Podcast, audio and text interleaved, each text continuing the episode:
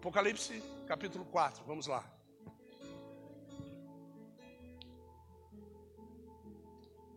Tantos quantos acharam, digam amém. Melhorou. Depois destas coisas olhei e eis não somente uma porta aberta no céu. E eis não somente uma porta aberta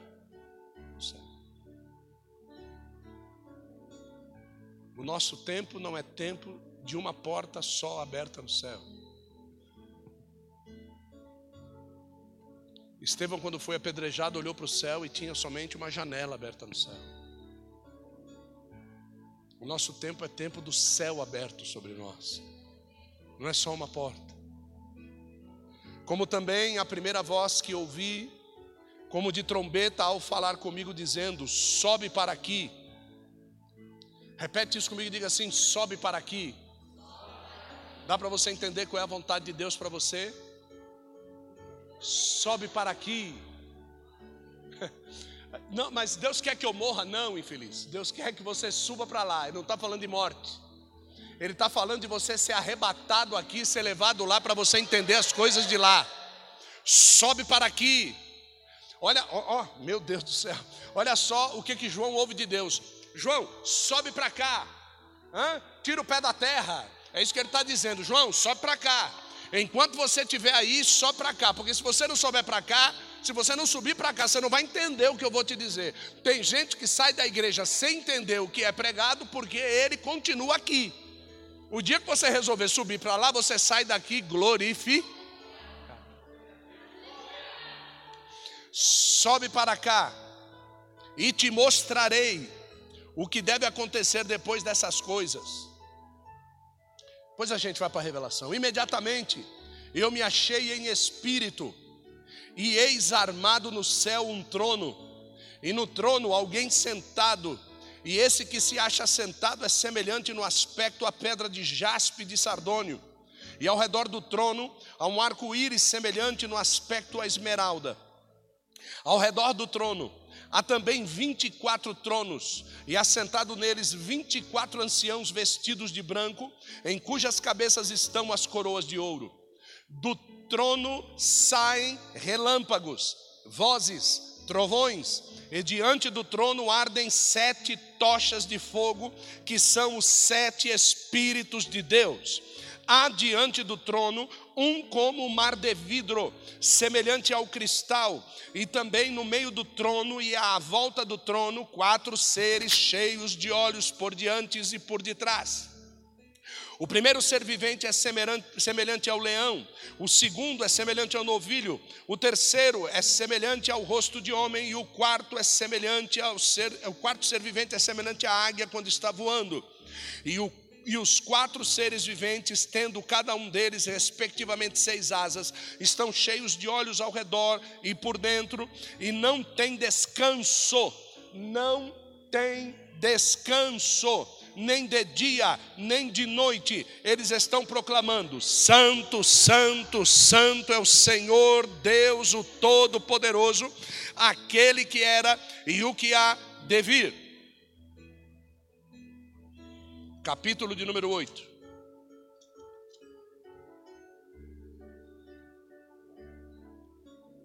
Já sei que você está temeroso, mas vamos continuar. Quando o cordeiro abriu o sétimo selo, houve silêncio no céu por meia hora.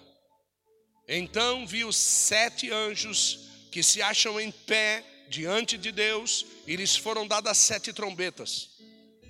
Veio outro anjo e ficou de pé num, junto ao altar, como um, com um incensário de ouro. Foi-lhe dado muito incenso para oferecê-lo com as orações de todos os santos sobre o altar de ouro que se acha diante do trono.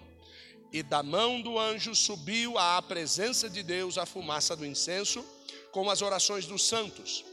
E o anjo tomou o incensário, encheu-o do fogo do altar e atirou à terra. E houve trovões, vozes e relâmpagos e terremoto. Então os sete anjos que tinham as trombetas na mão prepararam-se para as tocar. Só até aqui. A descritiva é muito clara, é um momento de êxtase para João, ele sai da terra, vai para o céu e Deus o precisa precisa mostrar para ele para que ele revelasse a nós. Porque João depois disso envia a carta às sete igrejas e morre. Então esta visão não era para João, essa visão era para nós, para que nós soubéssemos o que é que nós deveríamos fazer. Hoje, quase depois de dois mil anos, o Senhor ele quer dizer para nós o que é que vocês estão fazendo. Então a questão é justamente essa: é pecar por não conhecer, pecar por não saber, por não saber o que fazer e por não fazer. Se sei e não faço, é omissão. Se não sei, é a falta do conhecimento. E a Bíblia Sagrada diz que pela falta do conhecimento também se perece. Então, se sei e não faço, peco por causa da prevaricação. Se eu não sei e não faço, peco pela falta do conhecimento. Então, a única coisa que há para fazer é obter conhecimento e fazer.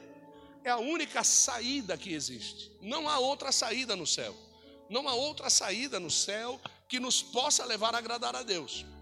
Aqui ele diz assim logo no começo: tem lá um trono, tem lá um mar de vidro na frente, tem lá sete anjos gigantescos, que são sete espíritos de Deus, mas tem quatro seres viventes, com quatro cabeças cada uma, mas as cabeças que estão olhando para o trono são cada uma delas diferentes: uma de águia, uma de novilho, uma de homem e uma de leão.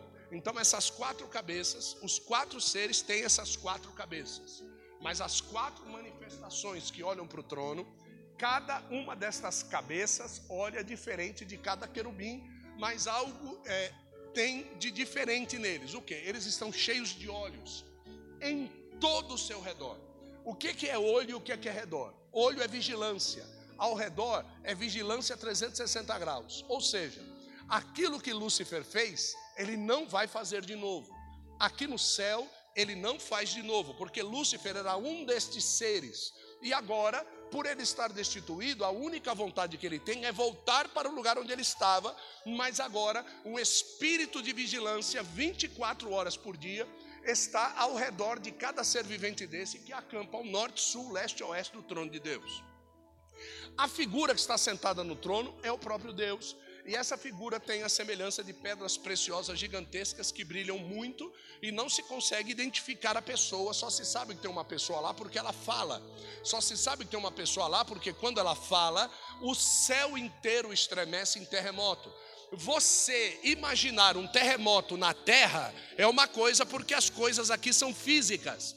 Agora, você imaginar um terremoto no céu, que as coisas são espirituais, então eu quero que você comece a imaginar o tamanho desse estrondo nas áreas celestiais para gerar um terremoto no céu. E, e, aí você vai chegar à seguinte conclusão: não dá para ter terremoto no espírito. Então existe coisas físicas no céu. Existe monte de Deus no céu, existe pedras preciosas no céu, existe água no céu, existe trono no céu. A pessoa que está lá é uma pessoa espiritual, mas que constrange o reino físico a glorificar e exaltar ao nome dele. Tudo começa lá e é refletido para aqui. Quando Deus manifesta a glória dele lá, ele busca um lugar na terra que possa ser glorificado aqui. Cada coisa que acontece no céu lá tem que acontecer na terra aqui para poder cumprir a palavra dele aqui. Nesse exato momento, alguma coisa deve estar acontecendo no céu para que Deus tenha me constrangido a pregar uma palavra dessa nesta noite aqui. Eu não sei o que é que Deus está fazendo lá, mas eu sei talvez o que ele vai fazer aqui. Aqui Ele quer revelar para nós a glória dEle, o poder dEle, a sabedoria dEle. Ele quer mostrar para nós que um mar de vidro está ao nosso redor. Ele quer mostrar para nós que existem seres viventes ao redor desse templo. Ele quer mostrar para nós que um incensário de fogo está cheio diante dele para fazer subir as orações dos santos sobre o trono de Deus. E ele quer mostrar para nós que não existe voz no céu que não tenha resposta na terra, mas também não tem voz na terra que não tenha resposta no céu. Então, esta noite é noite de se você for glorificar a Deus e dizer que Ele é santo, então abre bem essa boca cheia de dente e começa a mandar glória a Deus para cima e começa a exaltar esse Deus lá em cima, porque eu tenho certeza haverá resposta de Deus nessa noite.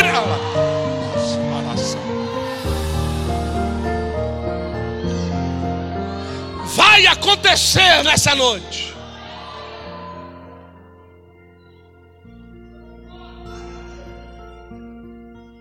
É interessante que os primeiros capítulos, João não é solicitado a subir, porque as coisas que estão se dizendo a João são coisas que ele conhece. João era o pastor das sete igrejas da Ásia. Ele era o bispo das sete igrejas da Ásia.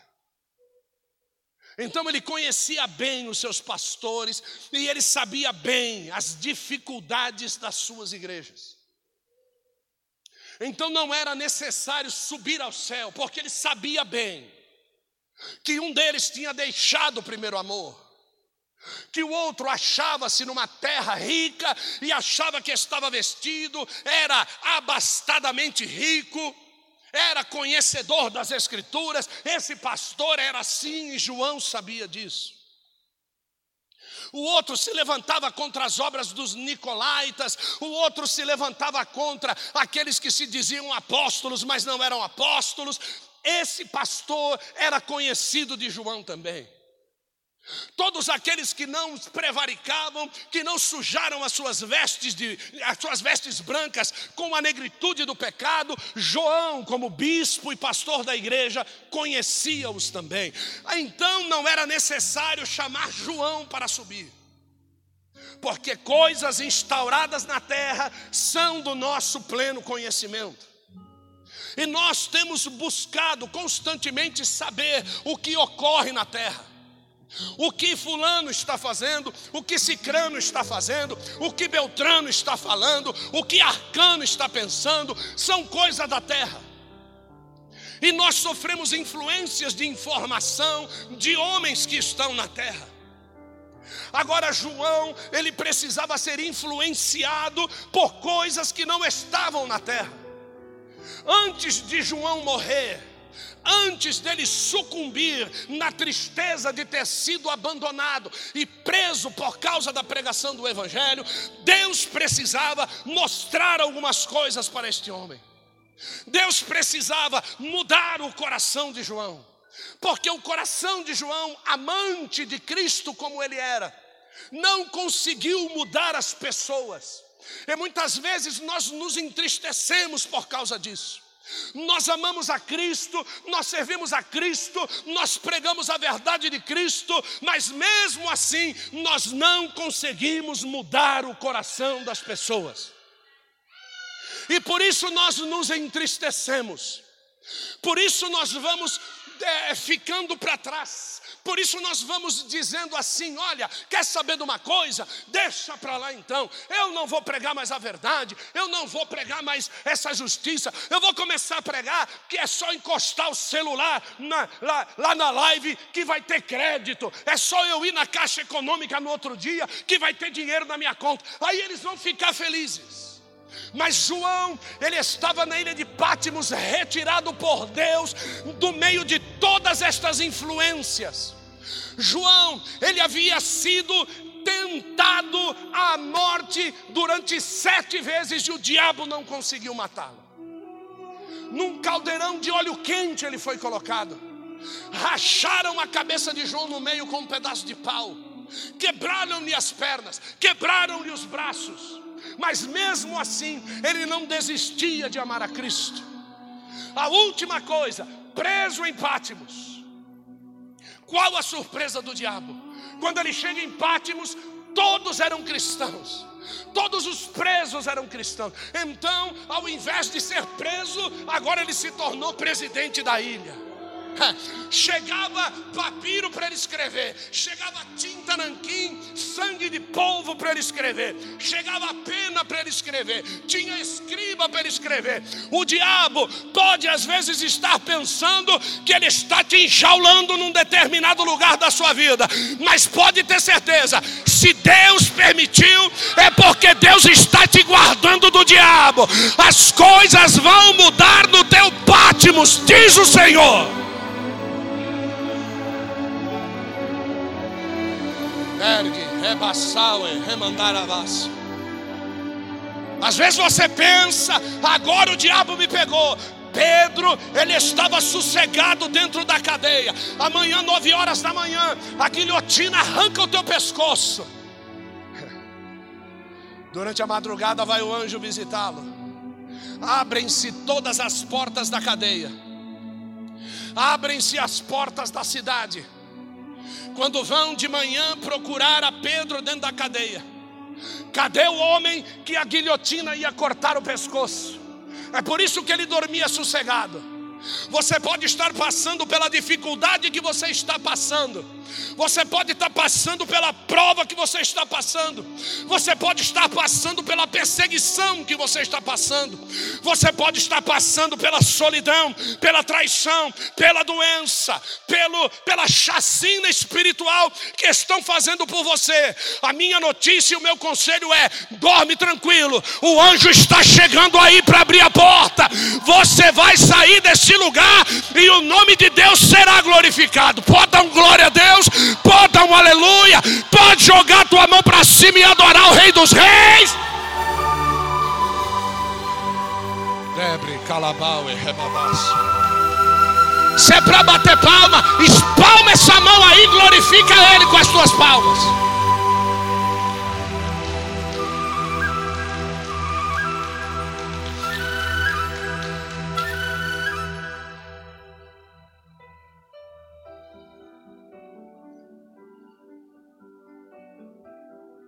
Muitas vezes na Bíblia Sagrada. A mensagem que eu ia pregar hoje, Daniel 10, está na fita aqui. Daniel 10. A mensagem que eu ia pregar hoje fala a respeito do anjo que desce. Só que Deus não queria falar do anjo que desce. Deus queria falar do João que sobe. Engraçado, né? Deus ele leva nós por caminhos diferentes, né, irmão? É anjo. Deus fala para o anjo com voz de trombeta mandar a gente subir, e se você estiver ligado no movimento, o elevador de Deus vai descer e vai te levar até lá. Em espírito e em verdade você vai conhecer os mistérios de Deus, Deus se revelará a você. Vão te chamar de louco, vão te chamar de maluco, vão te chamar de retardado, vão te chamar de inventor de coisas, mas não importa não. O céu não é igual à terra, é a terra que tem que ser igual ao céu. Não importa o que dizem para você, eles estão firmados na terra. Quando nós estamos firmados no céu, aquilo que nós falamos aqui parece loucura, mas Deus usa as coisas loucas deste mundo para confundir os sábios. Os sábios enxergam como a terra é. Eu sou louco enxergo como o céu é. Uh! Mirasi calapau e remandaravaias.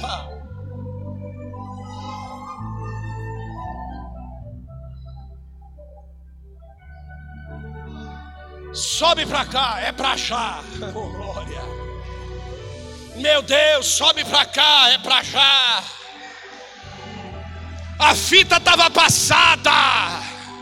Aí ele disse: sobe para cá. Eu falei: para onde? Ele fala: desce primeiro, que depois você sobe. Aí levantei da cadeira, meti a Bíblia no chão, encostei a testa na Bíblia. Ele disse: Vou te abrir o mar de vidro. Você vai saber o que sou eu nessa noite. Sobe para cá, Gilson.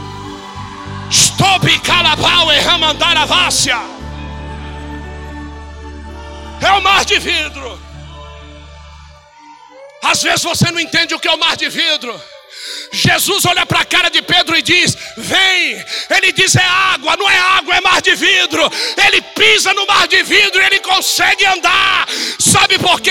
Porque ele disse: Se tu és o Senhor, faça com que eu vá ter contigo. O Senhor está sentado no seu trono.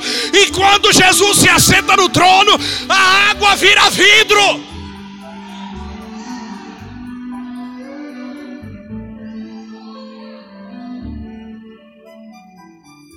É isso. Vou te mostrar o mar de vidro. Imediatamente. Repita comigo, diga assim: imediatamente.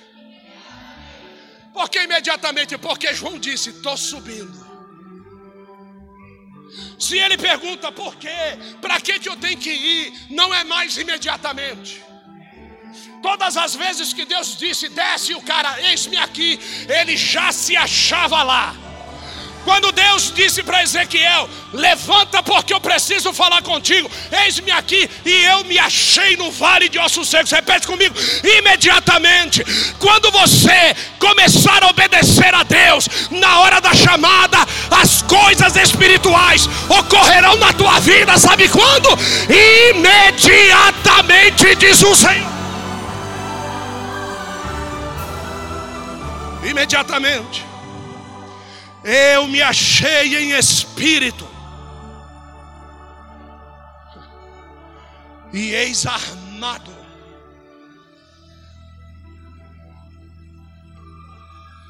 Construído. Guardado. Firme. Um trono no céu. Veja bem que nós estamos falando do aurônio. Para os judeus da Cabala, para o nono céu. Para nós teólogos naturais, terceiro céu, chamado céu dos céus. Céu, segundo céu, céu dos céus, terceiro céu. A Cabala diz que tem nove. Esse lugar poderia ser céu do céu, céu dos sete céus, dos oito céus. Mas para que nove, se três já está difícil demais? Fico nos três. Não peco por causa de seis. Pecaria por falta de todos. Porque a grande realidade é que tem crente que não acha que tem um terceiro céu. Porque se achasse que no terceiro céu tem um mar de vidro e um trono armado no meio desse mar, que houvesse quatro seres gigantescos com seis asas e quatro cabeças cada um, envolvidos por olhos por todos os lados. E a Bíblia Sagrada chama-os de Saraf. E Saraf quer dizer seres que pegam fogo facilmente. Esses seres são aqueles que a palavra de Deus manifesta. Porventura não posso eu fazer dos meus ministros como labaredas de fogo. Exatamente isso. Então, quando um anjo entra na presença presença de Deus, ele tem que pegar fogo, ele tem que entrar na presença de Deus como chama ardente. Por que chama ardente?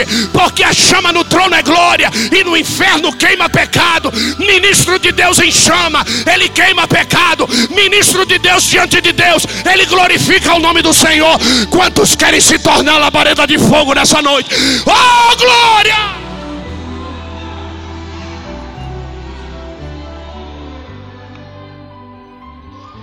Ao redor do trono. Ao redor do trono, 24 tronos. E assentados nele, 24 anciãos. Todos eles vestidos de branco, com 24 coroas de ouro na cabeça. 24 tronos.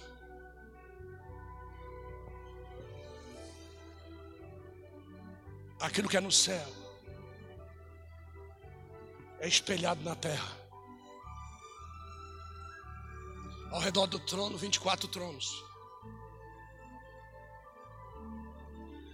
Se você colocar o trono de Deus no teu coração, ao seu redor tem 24 tronos. 24 tronos que esperam pela sua voz. Cada trono representa uma hora do dia. 24 tronos, 24 horas e Deus no meu coração, e em cada hora Deus espera me ouvir porque cada um desses anciãos recebe a minha oração e apresenta com um incensário puro diante de Deus. Se Deus ouve a minha oração e julga como retas minhas palavras, a Bíblia Sagrada diz que o anjo com o incensário nas mãos, ele toca fogo na oração e ele responde para a terra.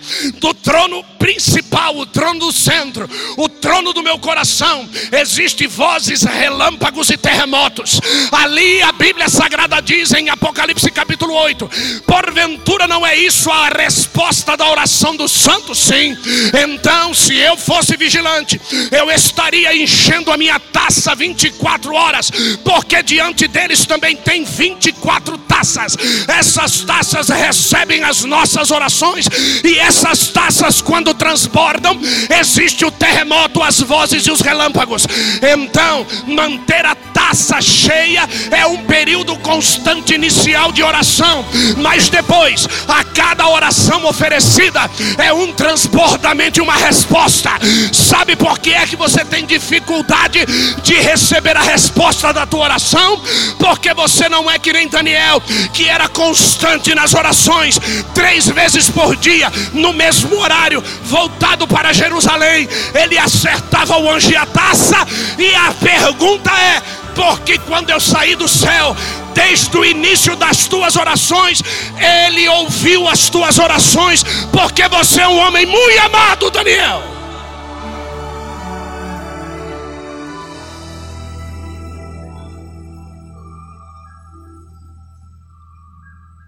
Quem é muito amado no céu não é quem dizima tudo. Quem é muito amado no céu é quem é constante em oração.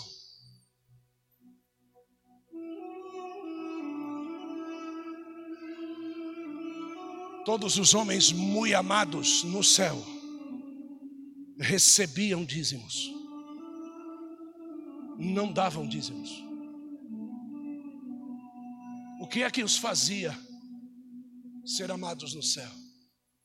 Porque eles estavam conhecidos no céu em todo o tempo. Você só consegue ser amado de alguém se você se faz conhecido dessa pessoa. Deus conhece a sua voz no céu? Ou Deus conhece as suas reclamações e misérias no céu?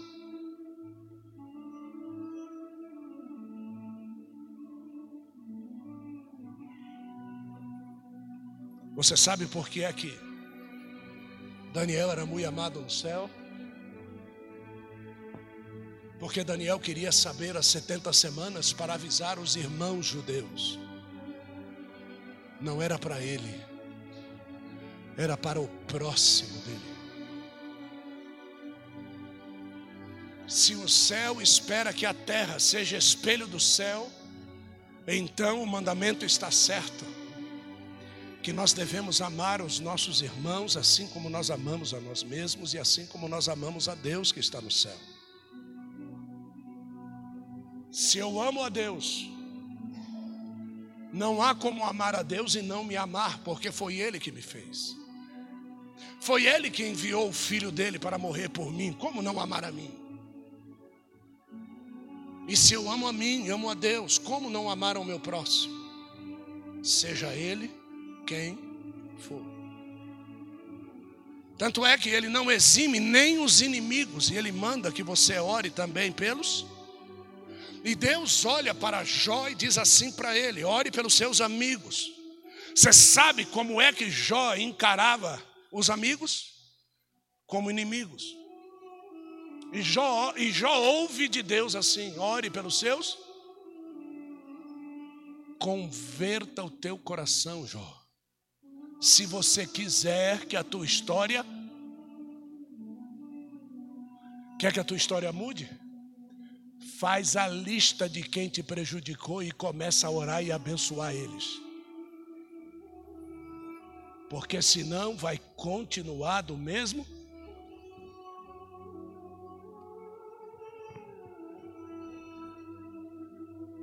Só que para poder entender isso, Mari, é só indo lá no céu mesmo. Aqui na terra, querido, não dá para entender isso não.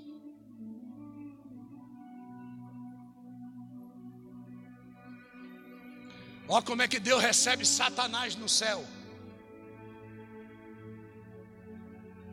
De onde vens? Deus não diz, para que você está fazendo aqui, De onde vens?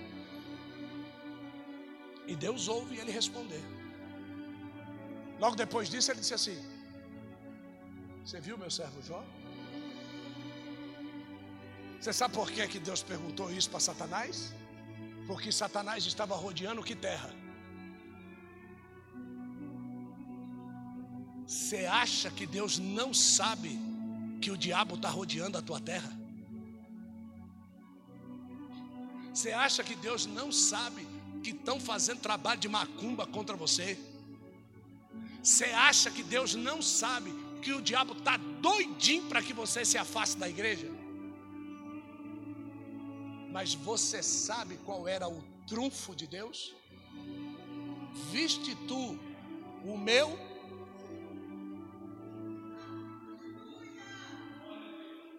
o meu o diabo pode até até pensar que te tem. O que interessa é ele chegar lá e ouvir. O meu é isso que importa. Não importa o que o diabo fale. O que importa é quando chegar lá para te peneirar, ele ouvir o seguinte: Viste tu o meu? E Deus tinha coisa para tratar com Jó, mas o que importa é que Jó era e Deus só trata com aquele a quem ele.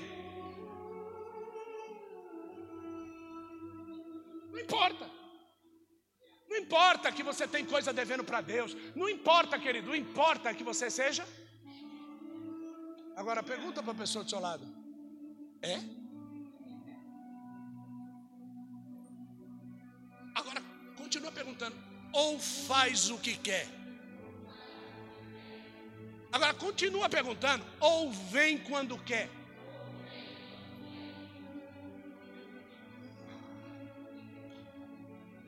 O que importa é que Jó era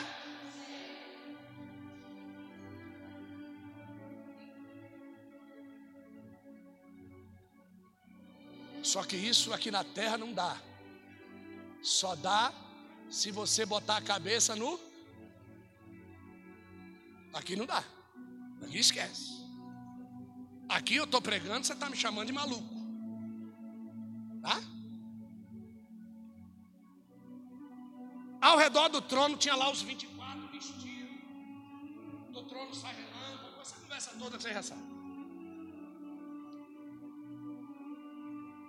Diante, repete comigo, eu digo assim: diante. Por que não do lado e atrás?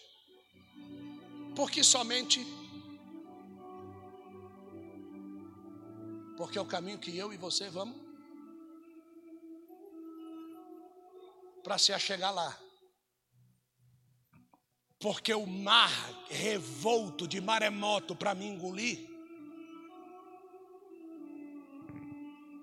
e se torna um vivo e novo.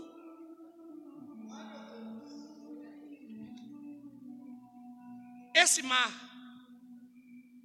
quatro seres, cada um com uma cabeça diferente, cercado de olhos por todos os lados, não permitindo que o luzeiro tomasse o trono, porque a vontade do luzeiro é tomar o trono. Tem uma mensagem que eu estou orando para Deus me dar coragem, porque tem alguém que convenceu o luzeiro a ser luzeiro. Então existe alguma coisa por detrás que Deus colocou seres para guardar o trono. Tem alguma coisa por detrás de Lúcifer, alguém maior do que Lúcifer, alguém com um poder maior do que Lúcifer, porque para Lúcifer não era necessário guardar o trono, porque Deus o expulsou do céu sozinho. Mas existe alguma coisa por trás de Lúcifer em que Deus tem a necessidade de colocar quatro seres gigantescos para guardar o trono. Eu preciso ter coragem para poder pregar essa mensagem, porque a gente está brincando com bolinha de gude, pensando que o diabo é o maior, mas eu vou lhe dizer que tem coisa pior. Mas a minha intenção não é essa hoje, a minha intenção é estar na luz, porque eu, sendo luz, eu não preciso me preocupar com o pequeno, com o médio, com o grande, com o maior, porque aquele que está comigo é maior do que aquele que está lá fora nas trevas. Então eu não preciso, por quê? Porque eu não estou atrás dos seres viventes, eu estou entre os seres viventes e o trono. Eu estou pisando no mar de vidro, eu estou segurado nas asas do Altíssimo, à sombra do Onipotente, eu descanso.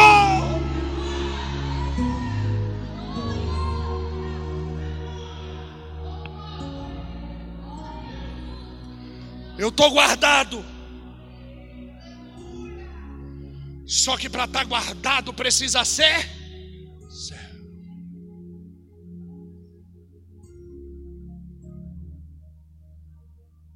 Mas além do servo, tem mais uma qualificação.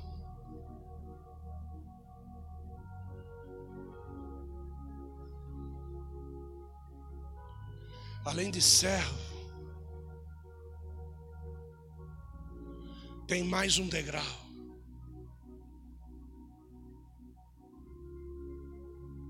E tudo isso não é externo.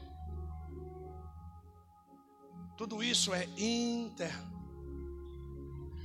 E eu me vi lá em espírito. É dentro. Na frente do trono estavam os sete espíritos de Deus. Quando você vai lá no livro de Isaías,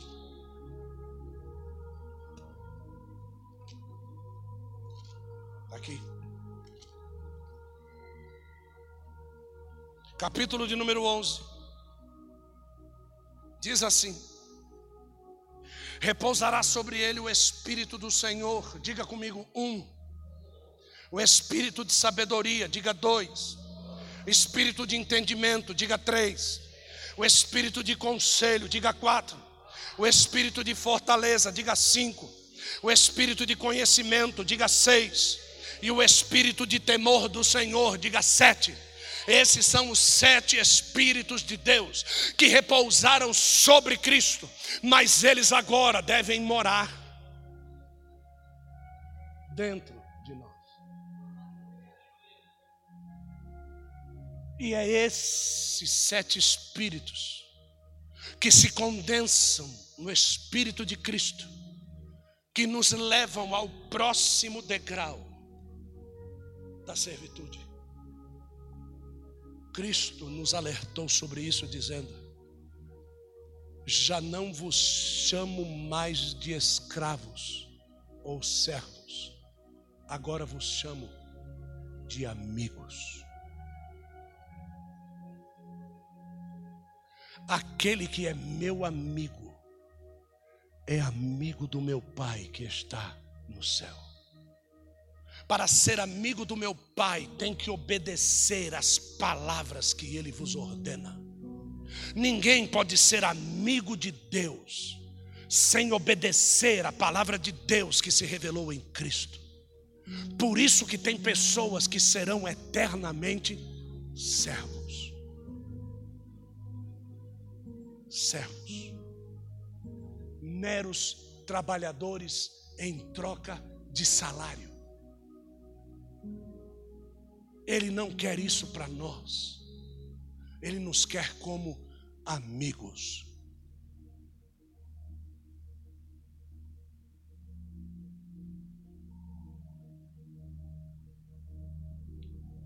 Quando você recebe um amigo na sua casa, sabe o que você faz? Você compra coisas para ele comer que naturalmente você não come. Você arruma a sua casa de um jeito que naturalmente você não arruma para você. Você compra sucos especiais que naturalmente você não toma. Você dá o melhor lugar da sala para ele dormir. Se bobear, você põe ele para dormir no seu quarto e você dorme no chão. Sabe por quê? Porque ele é seu. Algum de vocês faz isso com quem é seu empregado? Com quem é seu servo? Por isso que Jesus quer te tirar da condição de servo. Porque ele fez tudo por você que ele nunca fez por ele Jesus não fez isso por servos, Jesus fez isso por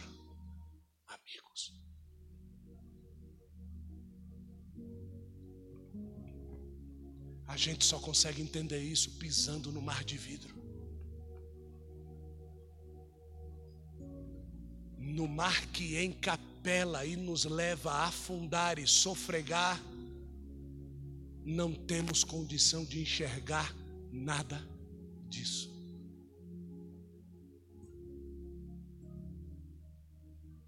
Jonas estava dormindo no porão do barco. O mar estava encapelado do lado de fora. Jonas estava em desobediência a Deus quando jogaram ele no mar. O que aconteceu com ele? Afundou.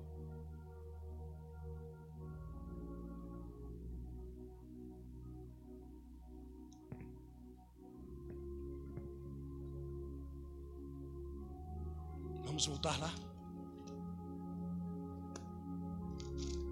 Para terminar.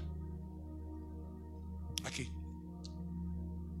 Há diante do trono um como que mar de vidro, semelhante a cristal, e também no meio do trono e à volta do trono quatro seres viventes cheios de olhos por diante e por detrás. o que será que pode chegar por detrás do trono de Deus? O que será que pode chegar pelas laterais do trono de Deus?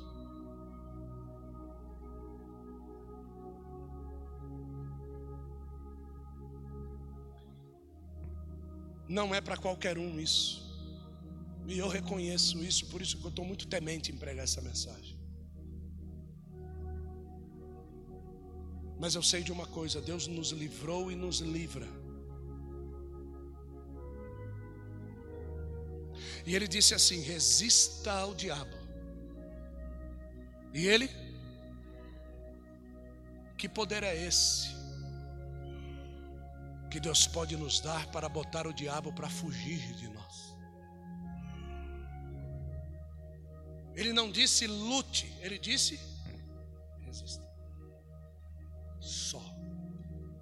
A única coisa que o diabo precisa e que ele não aguenta é resistir. Só isso. Resista. Pode ser a voz mais sensual que exista. Resista. Pode ser a beleza mais sensual que exista resista. Quando você resistir, vai se manifestar o demônio que está por detrás. A Bíblia diz que Satanás pode se transformar num anjo de E sabe por que, que ele pode se transformar num anjo de luz? E sabe por que, que a Bíblia diz isso? Porque quando Satanás estava no meio dos anjos, ele estava transformado no quê? Ninguém o reconheceu. O céu não o reconheceu. mas os quatro seres viventes ao redor do trono, com olhos ao redor, com duas asas eles voavam, com duas asas tampavam a sua face, com duas asas eles tampavam os pés, mas a Bíblia, os, a Bíblia os chama de saraf, que quer dizer anjos incandescentes. A luz dos anjos incandescentes identificou a falsa luz que estava no meio dos anjos. E eles disseram ao Altíssimo: Viste tu, Jeová? E ele disse: Já achei ele aí no meio.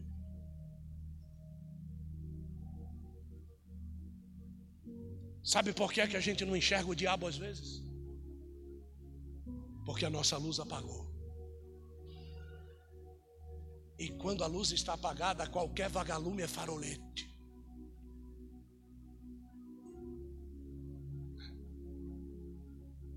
Qualquer bundinha acesa é de Deus.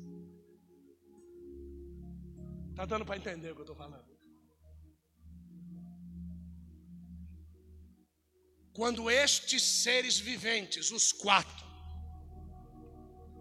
deram glória a Deus, deram honra a Deus, deram ações de graça a Deus. Você consegue entender que estes anjos estão ao redor do trono de Deus, têm acesso ao Altíssimo, voam com duas asas, com duas asas tampam os rostos, com duas asas tampam os pés, são incandescentes e mesmo assim eles ainda têm tempo de agradecer.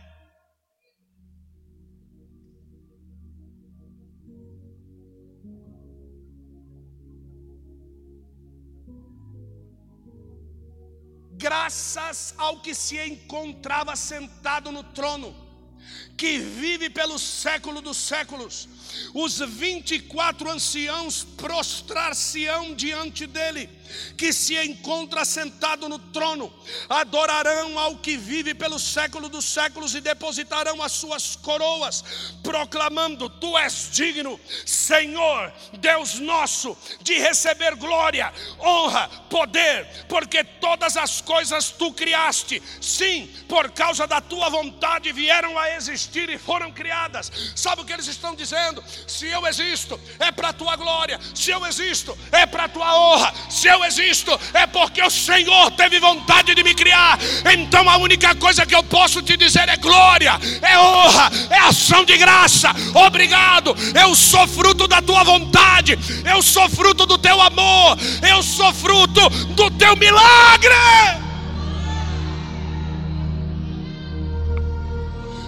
Eles são assim.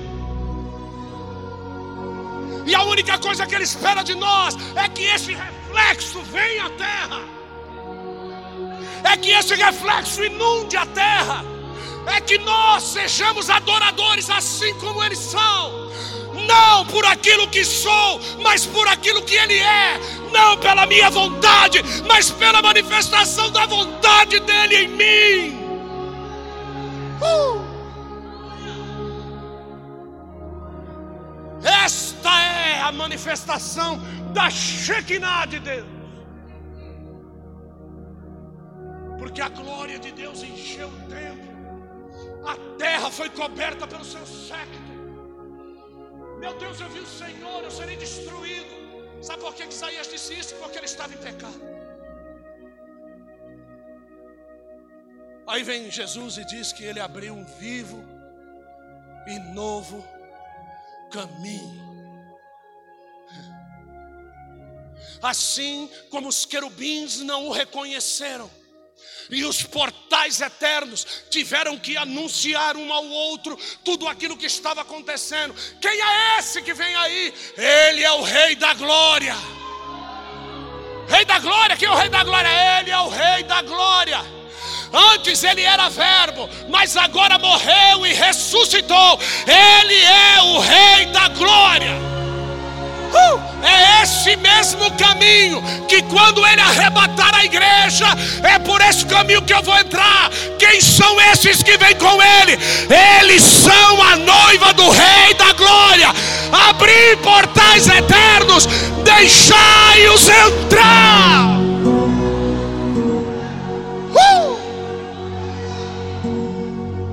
La barchi opori sai o pondarava sé. É isso. É isso. Nothing more for else. Nada mais do que isso. Deus te abençoe. As palmas louvam o Senhor.